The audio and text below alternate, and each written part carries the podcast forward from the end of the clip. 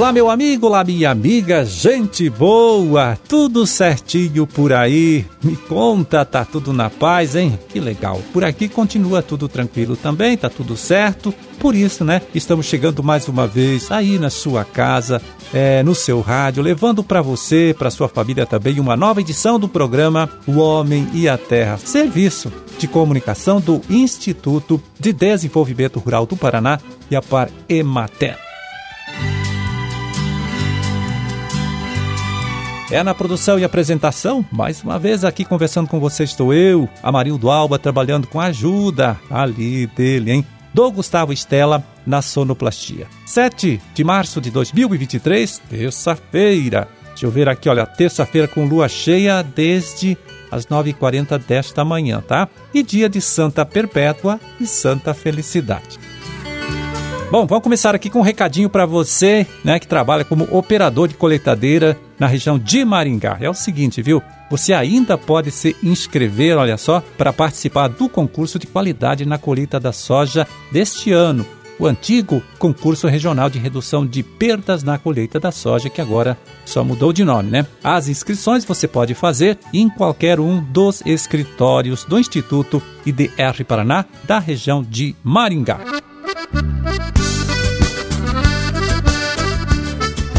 Bom, e vamos falar aqui agora de um trabalho muito legal, um trabalho bem interessante que o IDR Paraná está realizando na região Centro-Sul aqui do nosso estado. É uma ação que tem por objetivo mostrar para os produtores rurais, né, pequenos produtores, agricultores familiares, que é possível, sim, recuperar áreas desmatadas, recompor, né, área de reserva legal e ainda ganhar dinheiro com isso, hein? Para conhecer direitinho esta proposta, nós conversamos agora com o engenheiro florestal Jonas Eduardo Bianchim, extensionista que trabalha no escritório do IDR Paraná de Tunas do Paraná. Tudo bem? Tudo certinho por aí, Jonas? Opa, tudo certo. Então, me explica, qual é esta solução, viu, Jonas, que vocês estão levando para esses produtores? Então, esse projeto é um projeto de recuperação de reserva legal, né? um projeto que surgiu de uma parceria da Embrapa com o IDR Paraná e com o Instituto Água e Terra. Né? Esse projeto visa, então, a recuperação de reserva legal, é, utilizando espécies nativas, especialmente a araucária, erva mate, bracatinga e outras espécies medicinais, para que o produtor rural, então, ele tenha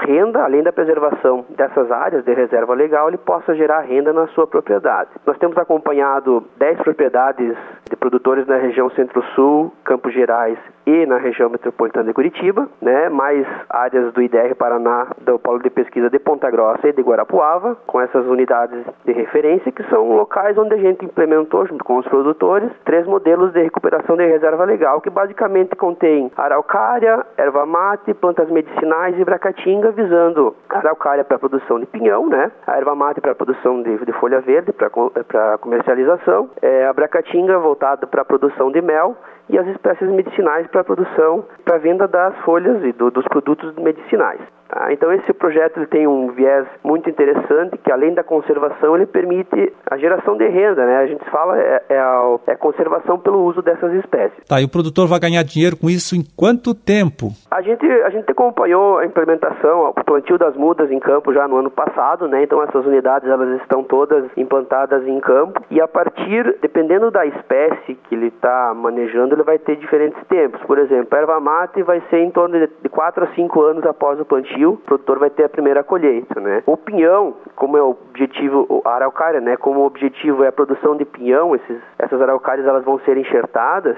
nas propriedades, então a produção de pinhão vai começar geralmente a partir do sexto ano após a enxertia. E o mel, a bracatinga para produção de mel, então esse, é, os produtores já receberam também caixas de meliponídeos, né, para colocar nas suas unidades de referência, e então o mel já pode estar em produção a partir do momento que eles receberam as caixas das abelhas nativas lá na propriedade. É uma proposta nova. Então eu pergunto: o produtor que gostou da ideia, né? O nosso ouvinte aqui, pode adotar esta solução com segurança, com a certeza de que vai dar certo mesmo? Com certeza. A gente acredita muito nos modelos que foram adotados, porque eles, eles são modelos que eles traduzem muito bem a realidade, principalmente da região centro-sul do Paraná, que é a realidade das propriedades, né, das pequenas propriedades da região centro-sul do Paraná, que é aquele produtor que tem erva mate na sua propriedade, que precisa muitas vezes sombrear essa erva mate, então aí já entra o pinheiro para produção de pinhão, mas também para fazer sombra na erva mate. É, muitos produtores já produzem mel na sua propriedade, então já entra a bracatinga para produção de mel, né? Então ele é um sistema que ele traduz muito bem o que já acontece na realidade do pequeno produtor rural. E ele é um sistema altamente vantajoso porque ele tem baixo custo de implantação e ele tem uma rentabilidade relativamente grande, considerando é, né, que é um sistema de várias espécies, então vai ter várias fontes de renda. E é importante salientar que o objetivo principal delas também é para difundir essa tecnologia. Então a gente pretende fazer eventos, divulgar, levar os produtores do entorno para conhecer esse sistema para que mais produtores adotem o sistema em suas propriedades.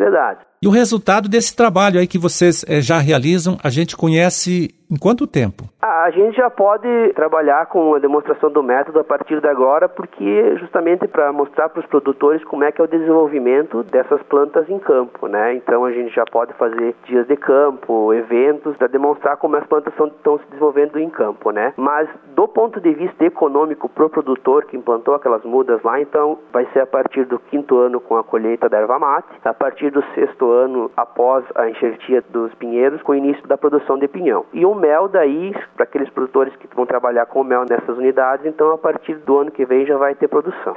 Valeu, Jonas! Olha, muito obrigado né, por atender esta nossa ligação, por falar com a gente. Forte abraço, tudo de bom, bom trabalho para vocês aí e até um outro dia. Obrigado, eu que agradeço e falar para os produtores que qualquer dúvida que tiver, passe no escritório do IDR Paraná da sua cidade e peça informação com nossos técnicos que eles vão estar lá para dar essas informações. Forte abraço.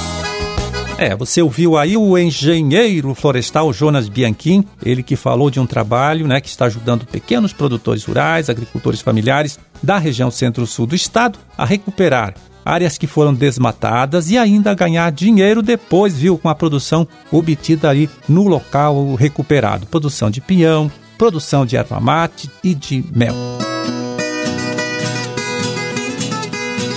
Bom, e agora vamos ver aqui como está o mercado das principais frutas produzidas por agricultores paranaenses neste período do ano, nesta época do ano, né? Vamos passar para você os preços médios praticados nesta última sexta-feira, dia 3 de março, nas unidades regionais da SEASA. São valores divulgados pela própria SEASA, SEASA Paraná. Vamos lá em Londrina, abacate. Abacate manteiga, 60 reais a caixa com 23 quilos, R$ 2,60 o quilo. Caiu o preço do abacate, né? Já teve bem mais valorizado. Melancia Baby, 50 reais a caixa com 10 quilos, 5 reais o quilo. Morango, R$ 18,00 a caixa com quatro bandejas de 250 gramas, né? Então, pesando tudo um quilo, R$ 18,00 o quilo do morango. Figo verde, R$ 12,00 o quilo. E goiaba vermelha, né? R$ 75,00 a caixa com 20 quilos, R$ 3,75 o quilo da goiaba vermelha na Seasa de Londrina. Em Maringá, na Seasa de Maringá, né?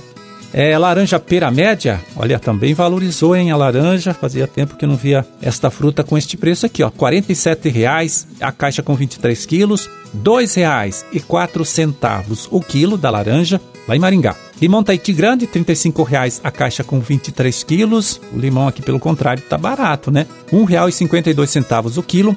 E uva Brasil também, a uva Benitaca, mesmo preço aí, R$ 53,50 a caixa com 7 quilos, R$ 7,64 o quilo.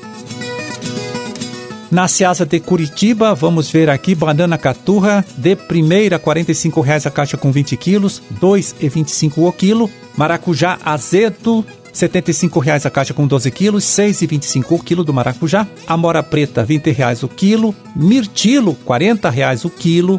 E a temoia, R$ 140,00 a caixa com 18 quilos, R$ 7,77 o quilo da temoia na Seasa de Curitiba.